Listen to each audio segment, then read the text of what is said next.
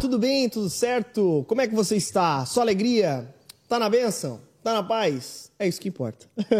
Robão da Massa, e aí, meu querido? E aí, tudo bem? Mais uma Tranquilo? segunda-feira. Hoje, eu e você dominamos a bancada, sem, sem, a, sem a presença do nosso chefe. Hoje é o nosso dia. Nós estamos com tudo aqui.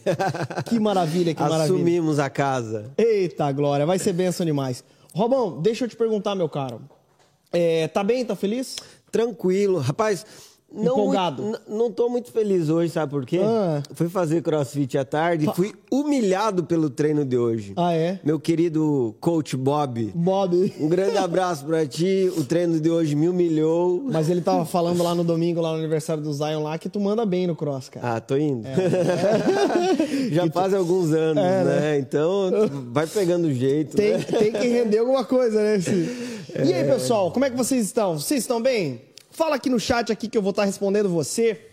Vou estar também conversando contigo aqui enquanto você estiver nos assistindo, eu vou estar conversando e conectado com você aí de casa também. Então você pode mandar sua pergunta, seu questionamento e agora no início já de cara, diga da onde você está falando que eu quero citar aqui o nome, o seu nome e o nome da sua cidade. Então diga aí a, a ODRJ na área, a é, OD Joinville na área, enfim.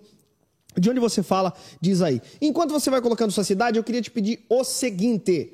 Você vai ver que aí no cantinho da tela, no seu super, no chat, vai ter um cifrãozinho, né, do, do símbolo do dinheiro ali no canto, que é onde você pode ajudar, por exemplo, a dar uma oferta e ajudar o estudo bíblico todos os nossos programas, toda a nossa programação, que aliás é maravilhosa na internet, ok? Então, se você quiser abençoar este projeto e fazer uma oferta, lembrando, não tirando da sua igreja local, você está muito bem-vindo para fazer, você é muito bem-vindo para fazer isso aí, ok? Todas as ofertas são- serão muito bem utilizadas, ok? Um outro ponto. Pega esse vídeo, encaminha para o máximo de gente aí, encaminha nos grupos de tudo, porque hoje nós vamos falar sobre algo que está muito à tona. As pessoas estão muito malucas ultimamente por conta desse tema, que é as eleições. E hoje nós vamos falar sobre a igreja ser a consciência do Estado. então, a igreja ser aquela que elogia quando está fazendo certo, mas também é aquela que põe o dedo no- na, na- na- que cobra, que está ali para cobrar de fato para que a justiça seja feita e assim por diante. Então, a igreja ela de fato é essa consciência santa, né, do Estado. E muitas pessoas têm se perdido até nessa ideia, né? Ah, Como que nós devemos ser uma voz profética para a nossa geração, né? É. E dentro dessa ideia, muitas pessoas pinçam textos das escrituras e começam a criar interpretações. Ah, a igreja vai ser uma voz profética, fazendo isso ou aquilo e tirando ideias aleatórias. Como nós estamos numa sequência expositiva da Bíblia, estudando Marcos, nós percebemos na sequência como aparece a figura de João Batista. E percebendo essas verdades relacionadas ao ministério profético de João Batista, nós vamos entender claramente como a igreja deve ser é, uma voz profética dentro da nossa sociedade. Por isso, vale a pena você compartilhar esse estudo para todos os seus amigos, irmãos, enfim, compartilha aí geral, pessoal. Vai ser benção. E também eu quero te avisar que você deve agora sair aí do chat. Tá vendo aqui que tem uma galera assistindo. Você sai daí do chat agora e dá um curtir para os algoritmos da internet levar esse conteúdo para ainda mais longe, ok? Então, dá um curtir aí e nos ajude nessa jornada que vai ser maravilhosa, né, Rob? É isso mesmo, é vamos isso que mesmo. vamos? Vamos, bora. Deixa eu só ler então de onde o pessoal tá falando Ah, aqui é. antes da gente começar. Vamos lá, ó. Tem a galera de Itapeva, São Paulo, que sempre tá aqui com a gente. Luana Rodrigues de Itapeva, São Paulo. Um abraço pra galera de Itapeva. Romaria, Minas Gerais, Ariane Lopes. Também temos aqui. é, Bruno Cunha, do Rio de Janeiro. Bruno. Cunha do Rio de Janeiro, ODRJ Abraço, na área. Um abração aí pro pessoal do Rio de Janeiro. Olha só, Assembleia de Deus, Vila Água Branca, Tomé Açu, no Pará. Olha só que legal, um abraço aí pro pessoal da Assembleia de Deus de Vila Água Branca. Aproveitando, Geise, a gente legal. falou da, da Onda do Rio. é, nós acabamos de ter na Ondadura College uma aula com o, o professor Bruno Salomão, é lá da Ondadora do Rio É de Janeiro. verdade, é verdade. E a aula foi Teologia Pública. Inclusive, Que uma trata das. do tema aqui, olha. Exatamente. Uma das aulas era o cristão e a política. Muito Porque bom. o nosso curso de teologia da Onda, né? Para quem ainda não conhece a Ondadura College, o nosso curso ele aborda muitas questões contemporâneas, né? Então, Uhum. essa é a nossa ideia através do college é transmitir a nossa teologia, mas de uma forma muito clara e embasada nas Escrituras, comunicar a nossa sociedade nos nossos dias. Muito legal. Aliás, se você pensa em fazer teologia, aqui fica o nosso convite, né? Com certeza. Aliás, uma coisa bem personalizada, inclusive tem tutoria ao vivo com os professores. Então é maravilhoso, gente. Tenho certeza que você vai ser muito edificado. Onda Dura College. Lista de espera. Tem lista de espera É agora. verdade, né? Já fechou Em breve nós vamos turmas. abrir uma próxima turma. Se você quiser, é, aguarde aí na lista de espera. Vou pedir para nossa equipe, por favor, colocar o link aí para todo mundo Já acessar. colocaram aqui, ó, a galera da Onda Dura Chat já colocou aqui, ó, The É, College. muito Se você bom. quiser fazer boa teologia, com um olhar contemporâneo sobre a vida, sobre a igreja, sobre tudo, bem bacana, Onda Dura College. Tenho certeza que você não vai se arrepender. Amém? É, isso vai ser top. O Rob é o nosso coordenador pedagógico. Tamo é lá. uma benção. Vamos lá. É, Inclusive, essa semana gravo agora minhas aulas. Próxima semana gravo minhas aulas. Muito bom. De panorama do Novo Testamento e logo menos também falarei sobre discipulado, que também vai ser muito benção. Show. Vamos lá, quero continuar lendo aqui o pessoal, é, mais, mais pessoas aqui de Romaria também, um abraço pra galera de Romaria. Tem também o pessoal de Maringá, Maicon de Maringá, um abração aí pessoal do Paraná. São Bernardo do Campo, Santa Maria, no Rio Grande do Sul, Caxias do Sul, Havaí. Olha aí o pessoal do Havaí, cara, nos acompanhando aqui. Um abraço, pessoal do Havaí. Covilhã, Portugal. Tem um irmão aqui, Guilherme Lopes, da Metodista. Olha que legal. Matheus Ceruti da OD Blumenau, enfim, tem uma galera de todo canto aqui e tenho certeza que vai ser bênção demais. É isso, Robão? É isso, vamos. Vamos que vamos, gente. Ó, vale lembrar que você pode mandar sua pergunta, que a gente vai estar respondendo aqui sobre esse texto. Tenho certeza que vai ser legal demais. Né, Robson? Muito bom. É isso? Vamos. Vamos que vamos? Vamos lá. Eu vou dar um panoraminha básico aqui pra gente já entrar no texto. Bom, Marcos é. Como tá eu. Ah, vai lembrar que eu, eu já falei, né? Pastor Lipão hoje não pôde estar com a gente. é, mas comentou no chat aqui, inclusive, o Pastor Lipão. Acho que foi, acho que eu vi aqui. Aqui, ó. Pastor Lipão tá de olho aqui na gente aqui, Rob. Então a gente tem que fazer bem certinho mesmo. um abraço aí, pastor Lipão. Tá- Estávamos até há pouco com ele no nosso discipulado. Verdade. E agora ele está aqui acompanhando a gente online. É isso aí, pastor Lipão. Vamos que vamos. É, Contexto básico do Evangelho segundo Marcos. Marcos é um evangelista. Alguns dizem que essa autoria do Evangelho de Marcos, ela é uma transcrição, por assim dizer, uma espécie de trabalho de um amanuense, né, de Pedro. Então, por exemplo, Pedro ia citando, né, Eusébio de Cesareia, que é o historiador da igreja, ele vai trazer essa ideia de que é, Pedro citava para ele lá em Roma e ele ia transcrevendo o Evangelho de Marcos. Mas, fato é que é um Evangelho segundo, pelo menos, essa visão de, de, de Pedro, mas o estilo de Marcos é muito peculiar. É um relato corrido, é um relato onde você termina o Evangelho de Marcos ele é mais curto, né, que os outros evangelhos, e ele é, né, Rob, um evangelho que você termina meio cansado, né, de tanto relato um atrás do outro. Então Jesus veio pra cá, foi pra lá, veio pra cá, foi pra lá, foi pra lá, veio... e aí de repente você vai entendendo. E daí você tá em cima desse desse evangelho, de repente você sobe mais um pouquinho, olha mais de cima e você percebe que existe também duas ênfases principais que o, o evangelista Marcos, ele traz aqui acerca de Jesus. Ele mostra Jesus como o verdadeiro filho de Deus, mas também como o servo sofredor. Então você percebe que da metade do evangelho para sempre há uma virada na ênfase ali, que é justamente o caminho do discipulado que ele começa a fazer com Jesus, sendo aquele que puxa, né, os seus discípulos para culminar então na semana da paixão e consequentemente a sua crucificação em Jerusalém. Tem também uma geografia por trás que é quando Jesus inicia o ministério na Galiléia, é tentado no, no, no melhor, é batizado no Jordão, vai ser tentado no deserto, inicia o ministério na Galiléia, onde ele chama os primeiros discípulos, depois ele faz esse caminho em direção a Jerusalém, que é onde ele vai ser morto e crucificado.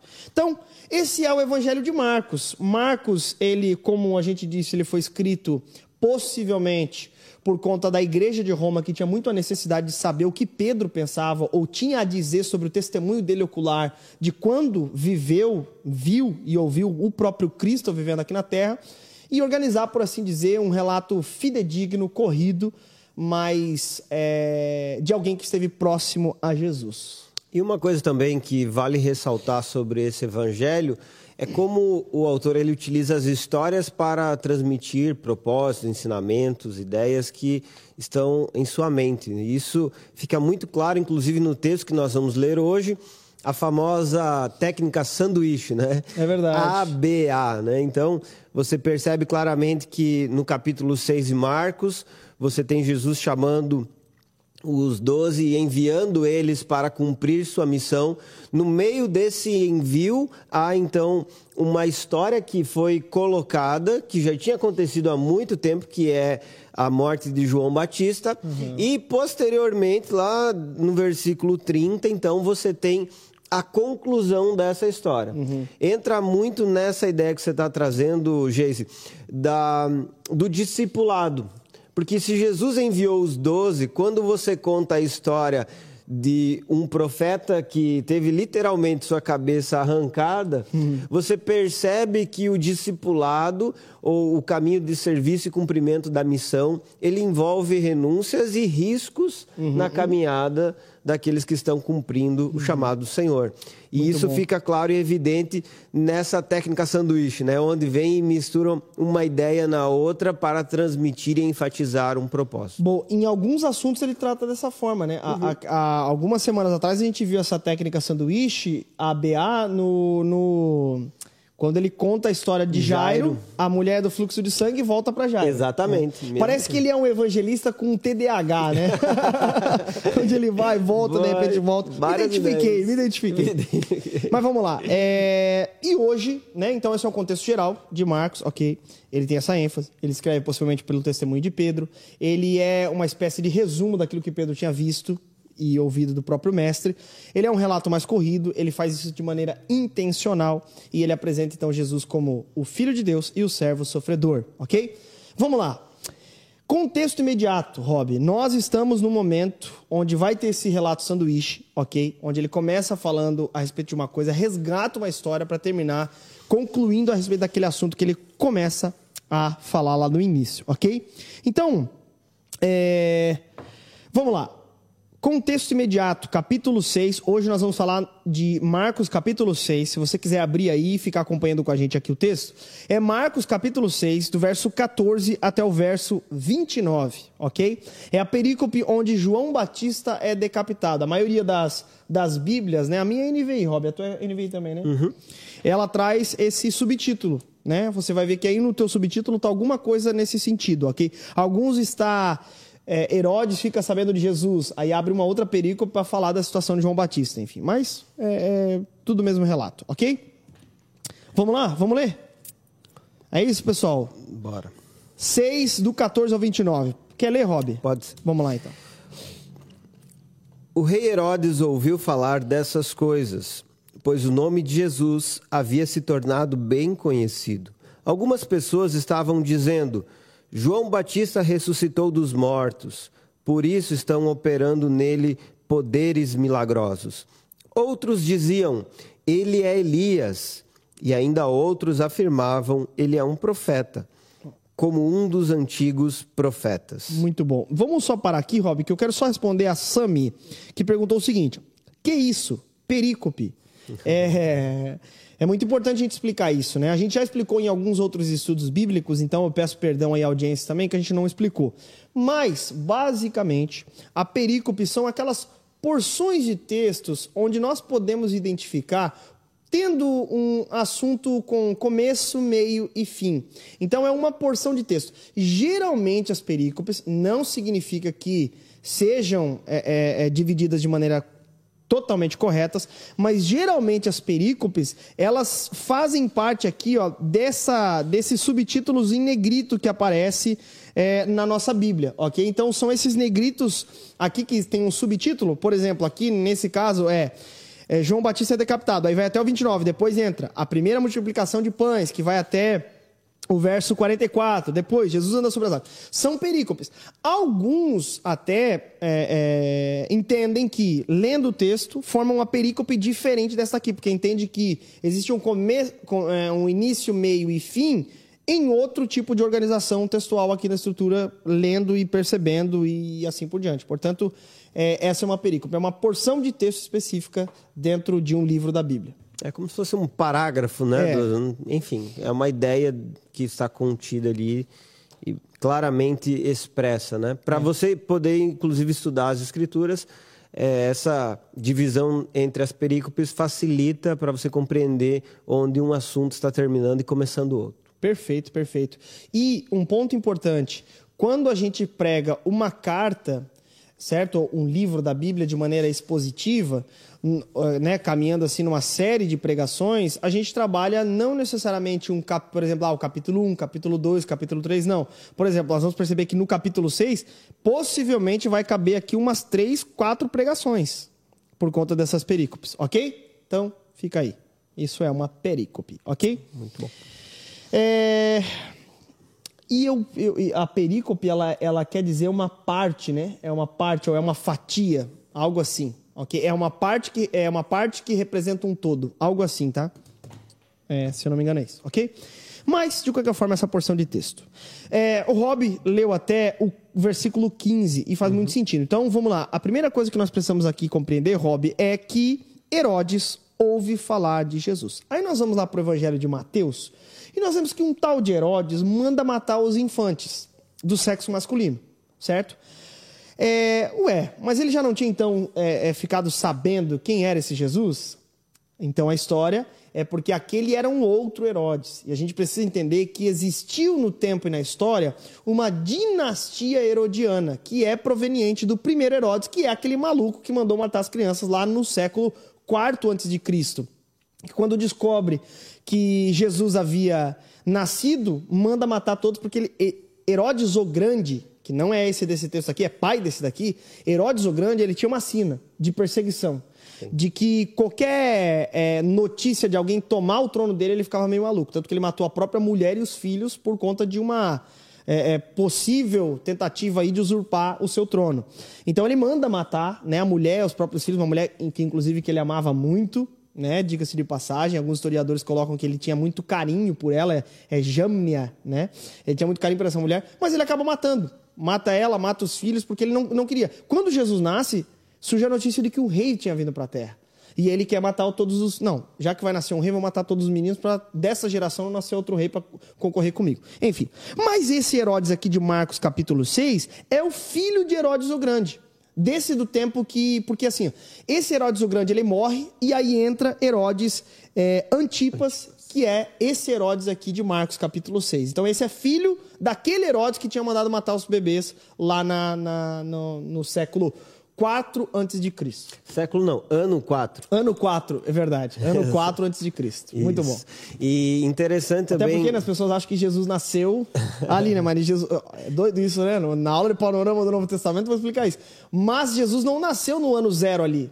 Jesus nasceu quatro antes de Cristo. Como que explica isso? É, olha só. Na aula de panorama do Novo Testamento, você vai ver. É, se você fizer o college. Onda dura college. Ué, isso aí. Mais boa. É, algo importante que então, a gente só, falar... só reforçando aqui, gente, esse Herodes do texto aqui é filho de Herodes o Grande. Esse aqui é Herodes Antipas, ok? Certo. E ele era conhecido como tetrarca desta região, né? Então, importante também que seja dito Boa. que o Império Romano naquele tempo estava dividido em quatro partes, né? Por isso tetrarca, né? Ele era um dos governantes de uma dessas partes. Então ele exercia esse governo, essa liderança especificamente aí sobre a Judéia, essa região onde Jesus nasceu, viveu, enfim. É por isso que Herodes Antipas ele aparece nesse texto como alguém que ouviu falar daquilo que Jesus estava realizando, né? Uhum. E nesse momento que ele ouve falar do que Jesus estava realizando, ele lembra de João Batista. E é esse o gancho que Marcos utiliza para ressuscitar a história do João Batista. Porque na mente de Herodes Antipas havia um questionamento: João Batista ressuscitou dos mortos? Uhum. E aí ele começa então a relembrar essa história, mas o que chama a nossa atenção é uma pessoa que tinha é, cometido um assassinato, que tinha mandado matar João Batista. Ele tinha na sua mente muita culpa e diante disso ficava totalmente perturbado. É algo próprio, inclusive, da família de Herodes, né? É.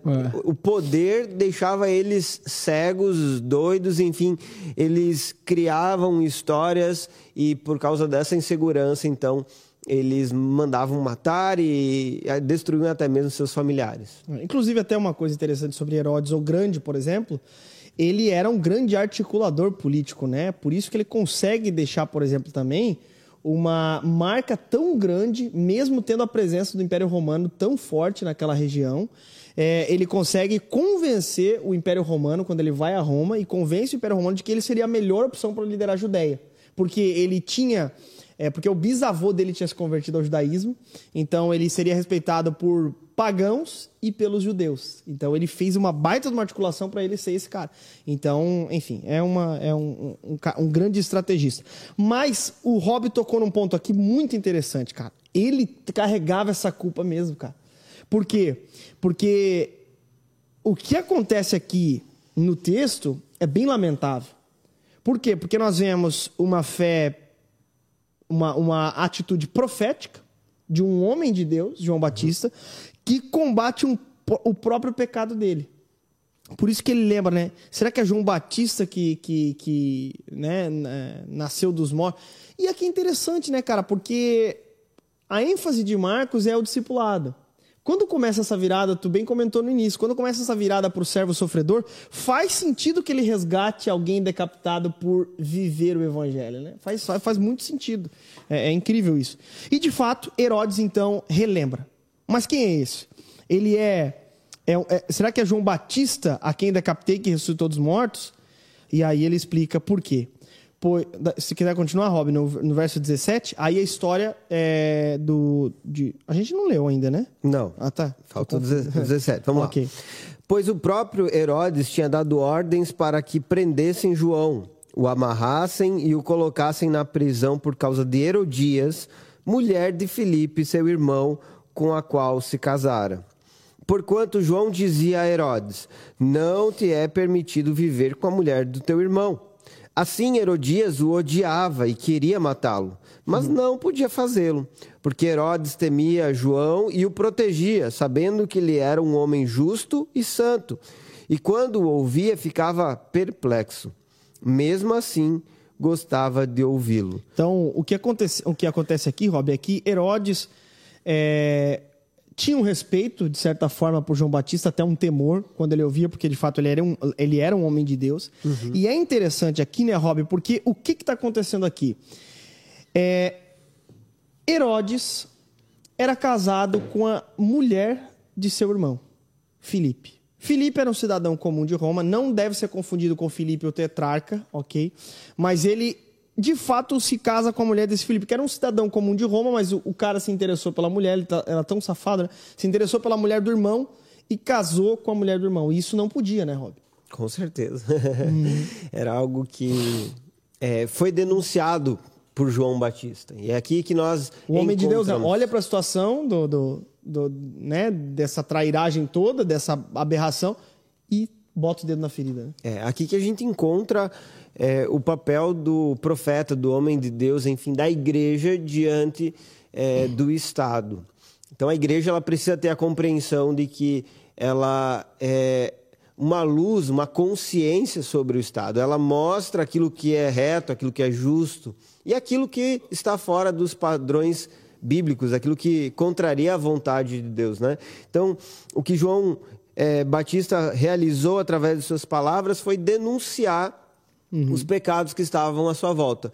Ah, mas era o rei, ah, mas era alguém poderoso, alguém famoso, alguém grandioso, um grande articulador. Não importa, não importa. É, não existem é, políticos de estimação para os profetas de Deus. Não existem uhum. pessoas que são protegidas pelos homens de Deus, porque a verdade precisa ser dita em todo o tempo. Uhum, uhum. E Robert, tocou num ponto muito importante aqui, que é a questão da, da, da, dessa coisa do homem de Deus ser um profeta, essa consciência do Estado, né? Ô, ô Rob, a gente tem vivido um tempo na nossa nação onde, é, cara, a gente não pode, é, por exemplo, ah, surgiu aí um crime, e o pastor Lipão até comentou isso ontem na pregação e eu achei muito interessante. Ele participou uma vez de um café da manhã sobre. É, com o candidato Antony Garotinho, que é um pouco mais antigo, vai lembrar.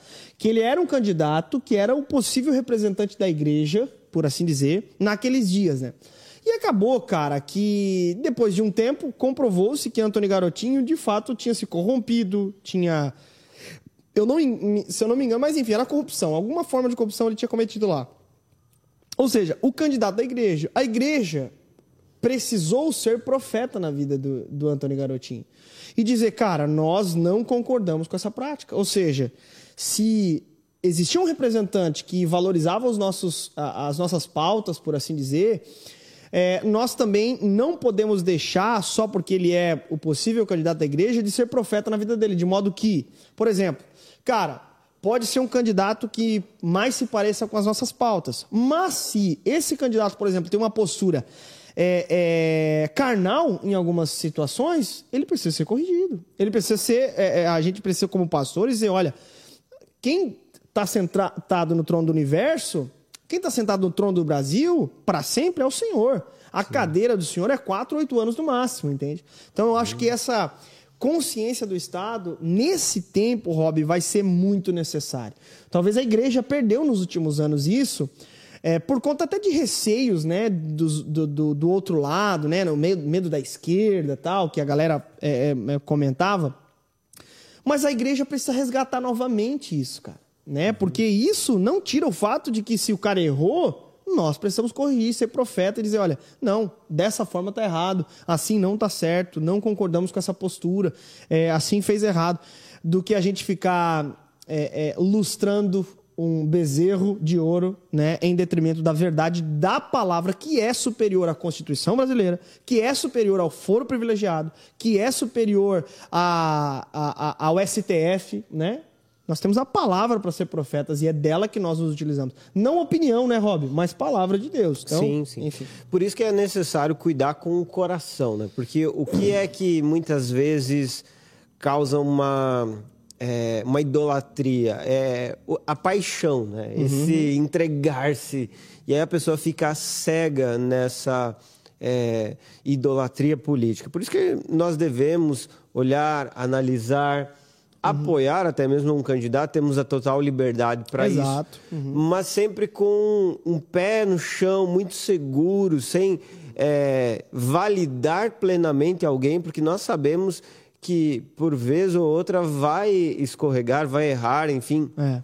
Até mesmo pode é, cometer algum tipo de crime.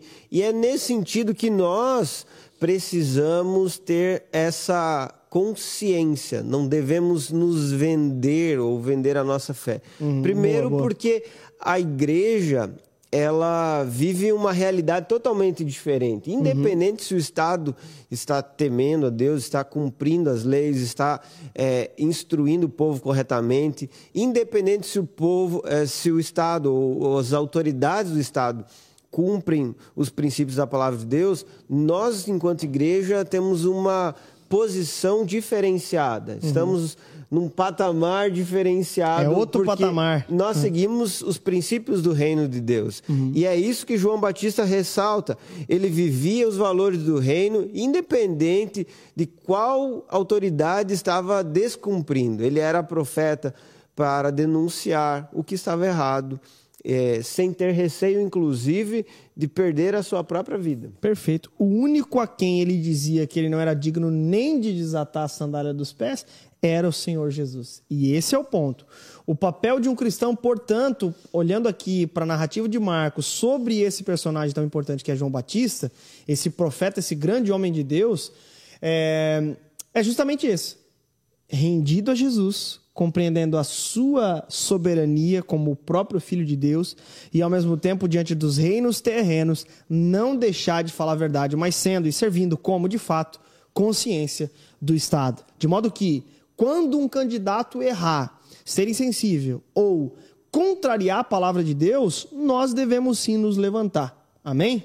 É, e fica bem claro na vida de João Batista que ele era a voz de Deus, seja no deserto ou no palácio. Boa. Ou seja, ele não mudava a sua essência pelo local onde estava, é, pelas pessoas que o rodeavam. Entre fariseus que buscavam ouvir o seu ensino sobre batismo, ele era profeta do Senhor, e lá no palácio, enfim, em todos os outros lugares também. Maravilha, cara. Uma grande inspiração pra gente, hein? Exato. Ele que é tido como o último profeta do Antigo Testamento, né? Na verdade, João Batista. Incrível. É, dos moldes do Antigo Testamento, né? Até a, a, vestimenta dele, ela, ela dá essa ideia, né? De que ele era um profeta nos moldes do Antigo Testamento. Ele era um grande homem de Deus. Bom, verso 21 em diante, Robão. Finalmente, Herodias teve uma ocasião oportuna. No seu aniversário, Herodes ofereceu um banquete aos seus líderes mais importantes, aos comandantes militares e às principais personalidades da Galiléia. Quando a filha de Herodias entrou e dançou, agradou a Herodes e aos convidados. O rei disse à jovem: Peça-me qualquer coisa que você quiser e eu darei. E prometeu-lhe sob juramento: Seja o que for que me pedir, eu darei até a metade do meu reino. Bah. Ela saiu e disse à sua mãe: Que pedirei? A cabeça de João Batista, respondeu ela. E imediatamente a jovem apressou-se em apresentar-se ao rei como, com o pedido: Desejo que me des agora mesmo a cabeça de João Batista num prato. O rei ficou aflito mas por causa do seu juramento e dos convidados, não quis negar o pedido à jovem. Enviou, pois, imediatamente um carrasco com ordens para trazer a cabeça de João. O homem foi, decapitou João na prisão e trouxe sua cabeça num prato. Ele a entregou à jovem e esta a deu à sua mãe. Tendo ouvido isso, os discípulos de João vieram, levaram o seu corpo e o colocaram num túmulo. Bah! Ou seja, a mulher Herodias, ela influenciou a filha numa festa. A situação é a seguinte: tinha uma festa, na era basicamente uma reunião da liderança, e, e ele deu uma festa, né? Até isso era um símbolo de generosidade por parte do, do, tetrarca, né? Chamar os seus convidados, dar uma festa. Um outro ponto, é, oferecer alguma coisa a alguém, né? Era um símbolo também de generosidade é, e até também de firmar o poder, no fim das contas, porque, cara, se ele dá presentes, ele é alguém muito generoso, muito bondoso, então certamente será conosco também, é, que somos seus aliados, por assim dizer. Então era um símbolo também de generosidade. E aí, na, no calor do momento, amigo, no calor da dança, o que aconteceu? A menina pediu para a mãe uma dica. Presente que eu posso dar, já que ele está aí se gabando aí na frente de todo mundo? O que, que eu posso pedir para ele? E aí, estou fazendo uma ilustração inferente aqui no texto, aqui. E aí a mãe olhou para ela e falou assim: Olha, pede a cabeça de João Batista. E o que aconteceu, Rob? A cabeça de João Batista veio. O cara foi na cela, cortou a cabeça de João Batista e trouxe a bandeja no prato, como havia pedido. É. Quando a gente olha para esse texto, é, uma coisa fica bastante assim claro diante dos meus olhos. Quanto Herodes, ele, Herodes Antipas, ele valorizava João Batista. Primeiro o texto diz que ele ouvia João Batista e gostava de ouvi-lo. Ele ficava perplexo pelo ensinamento, pelas Sim. profecias que João trazia, mas ele gostava de ouvir essa mensagem. E depois, quando ela pediu a cabeça, ele ficou aflito, mas por causa do juramento e dos convidados, então ele resolveu cumprir. Ou seja, é, ouvir a mensagem do evangelho não é suficiente. É, é, importante que todos aqueles que ouvem a mensagem entendam que tem um compromisso com essa mensagem que estão recebendo. Diante da verdade que nos é revelada, nós temos uma responsabilidade e essa responsabilidade está relacionada a uma avaliação, uma análise do nosso coração e um cumprimento dessa palavra segundo o que o Senhor deseja. No momento que nós temos a luz, o esclarecimento, a revelação do que Deus quer, nós temos o compromisso de cumprir essa palavra. E não adianta você só ouvir um bom pregador, não adianta somente você vir aqui na onda, receber a palavra ou até mesmo aqueles que nos acompanham online, não basta somente ouvir a mensagem, Nós temos que ser praticantes dela, nós Boa, temos que colocá-la em prática. E, e precisamos entender que esse conhecimento que não é transformado em prática, em vida, ele acaba trazendo condenação sobre nós, Uhum. acaba nos distanciando do Senhor. É por isso que devemos ser ouvintes e praticantes. Essa é uma ênfase importante desse texto. Uhum. Muito bom, perfeito, perfeito. E diante até, por exemplo, né? Talvez João Batista tivesse um contato, né? Talvez de tempos em tempos com Herodes Antipas, né? É, já que ele vinha, é, né? já que ele gostava de ouvi-lo, que pressupõe que não foi só uma vez, mas talvez mais vezes em que João Batista e Herodes se encontraram. E só que o próprio João Batista também, né? Como vamos contextualizar, é como se alguém, sei lá, tivesse um contato mais é, é, próximo do presidente da República e mesmo assim, diante de um erro do presidente, por exemplo, se fosse profeta na vida dele, pro bem da nação, inclusive, pro bem da tetrarquia nesse caso, pro bem daquele território. É, e pro bem da vida do presidente, porque no fim das contas, o mais importante nessa vida é agradar a Deus. Só que o que, que apontou? Mesmo diante dessa profecia, de fato, ele não quis ouvir e continuou duro e foi movido, apesar da sua aflição, em agradar aquilo que mais lhe interessava, que era, nesse caso, Herodias, né? A sua mulher. E os convidados, né? Sim, exatamente. Então, olha que interessante, né? Que a vida de João Batista. Olha que contraste doido, né, cara? Porque a vida de João Batista ela acaba porque ele priorizou a voz do Senhor. Por outro lado, o contraste é em relação à vida de Herodes, que agradou no fim das contas e priorizou o quê? A voz da esposa e o agrado ali aos convidados, a visão dos convidados sobre ele. Então, alguém que de fato não tinha um compromisso né, com a palavra. E o fim da, da vida de Herodes Antipas não é relatado aqui nas Escrituras, né? mas nós conhecemos pela história que ele foi denunciado para o imperador Calígula, que acabou é, afastando ele dessa função de tetrarca e ele passou seus últimos dias exilado num local afastado e distanciado, ou seja, longe do seu poder. De fato, a desobediência à mensagem da palavra de Deus, ela traz consequências Uhum. graves e danosas. Se você pega esse, esse fio aqui do capítulo 6, Uhum. é, Nazaré desonrou Jesus e a consequência é que Jesus não pôde realizar muitos milagres ali. É, Herodes não honrou o profeta de Deus e a consequência é que ele foi depois julgado e ele recebeu as consequências pelo seu pecado, pelo seu erro, né? E isso fica muito claro e evidente à luz das escrituras, né? Todos aqueles que decidem viver no engano, inclusive aqueles que são é, poderosos, que são é, autoridades dessa terra, eles um dia prestarão contas diante do Deus Supremo. E o próprio Deus poderoso é, é aquele que traz à tona até mesmo as coisas que estão ocultas e é poderoso para remover autoridades que se levantam de forma enganosa tentando destruir as pessoas.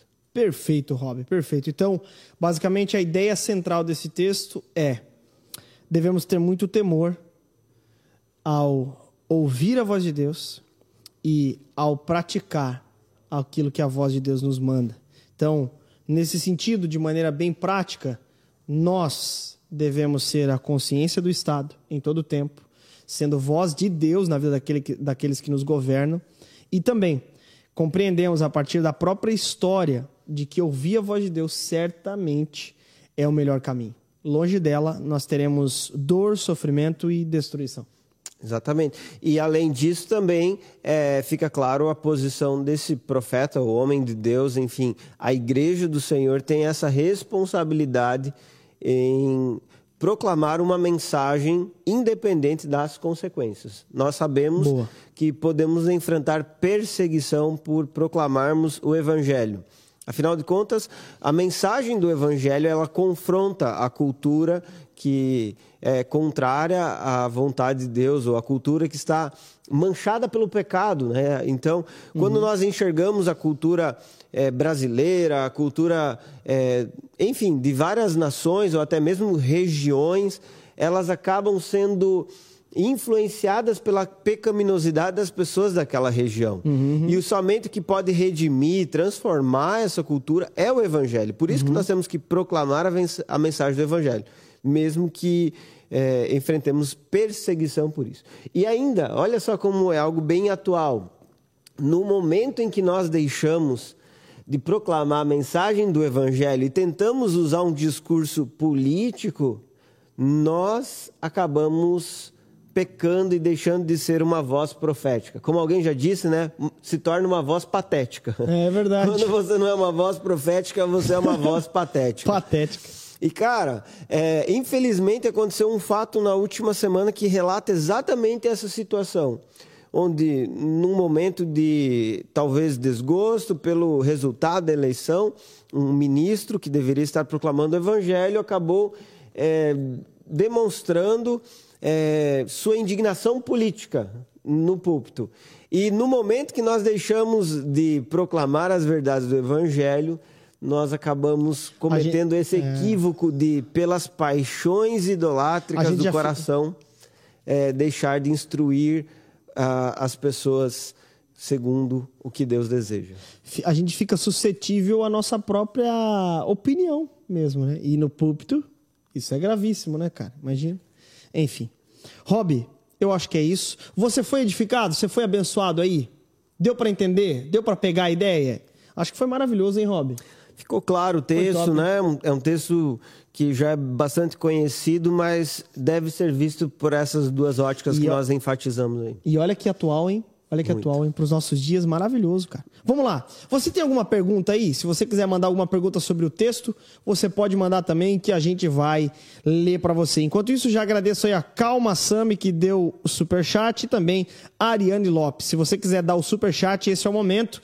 É, você tem ali no cantinho da tela um cifrãozinho e você pode ofertar no nosso super chat, ok? É, vamos lá, vou ler alguma pergunta aqui. É, a Calma Sami também mandou uma pergunta. Ó. Ela falou assim, Rob, ó, ter temor é ter medo? Ter temor é ter medo, Rob? E aí? Será que estamos de acordo com o texto aqui? Vamos ver. É, e aí, Robão? Há uma, há uma confusão muitas vezes nesse sentido, né? O, o, temor de Deus promove uma reverência, Boa. um reconhecimento de quem Deus é e do que ele deseja. Esse é o temor a Deus. Uhum. Ter medo é uma. ou gerar medo, criar medo, é uma obra do legalismo.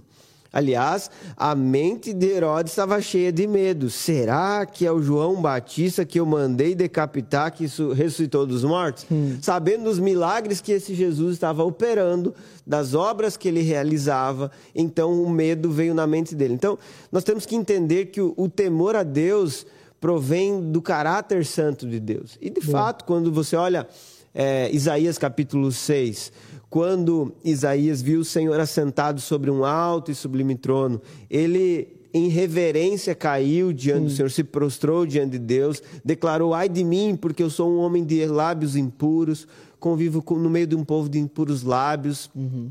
Ou seja, o próprio registro do chamado, por exemplo, aqui Marcos tem o registro do chamado dos primeiros discípulos, que em Lucas repete essa mesma história, apresentando a ideia de que Pedro, quando Jesus vai chegar perto dele, fala: Não, não, se afasta de mim, porque eu não sou digno nem de que tu chegue e se aproxime de mim. Né? Sim, sim.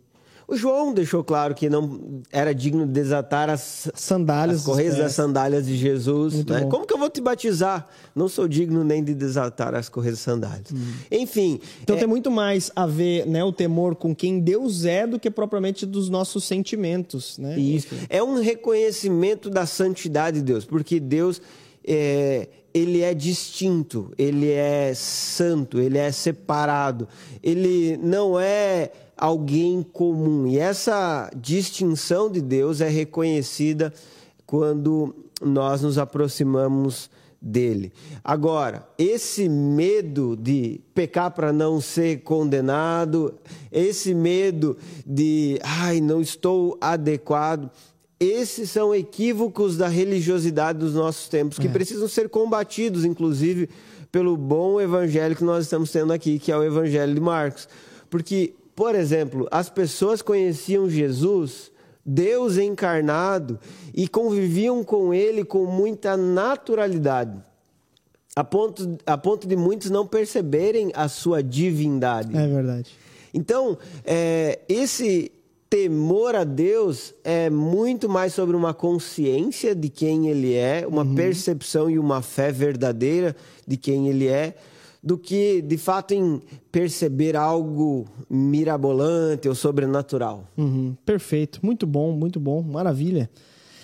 Respondido aí, tem, tem uma outra pessoa também que perguntou: ter, me, ter temor é ter medo. Acho que já foi respondido aqui agora, maravilha. Vamos lá, temor a Deus a, é amor a Ele. É verdade. É benção demais estudo bíblico, como sempre um conteúdo muito edificante, de muita qualidade e profundidade. Acredito que o temor nos liberta, o medo nos aprisiona também. Perfeito, égua, perfeito. égua, perfeito, muito bom. Esse é, é Joinvilense, né? É verdade. Joinvilense fala égua. É. Não, eu acho que é nortista, porque... É, é? Calma, Sami, é norte aí, né? Vamos ver, eu não, eu não lembro da cidade que ela estava falando. Mas eu acho que é norte do país, cara. Mas o pessoal aqui de Joinville que fala bastante Não tô égua, achando. Né? É, e tem uma região lá no norte que fala égua também. Ah, tá. Ah, porque aqui em Joinville, gente, a gente fala égua também. Égua.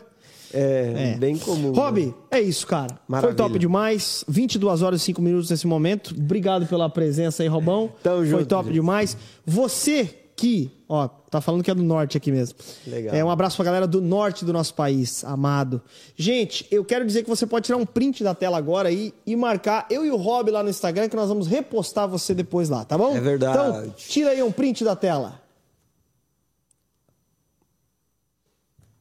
Aí, ó. Nesse momento é o momento que o pessoal se pergunta: será que falhou o áudio da minha. Não, é porque a gente falou pra você tirar um print. Beleza? Vamos lá. É isso? O pessoal comentou mais aqui. É isso. Obrigado, gente, pelo carinho, pela audiência. Tamo junto e até segunda-feira que vem, às 20 horas. Um abraço. 21 horas.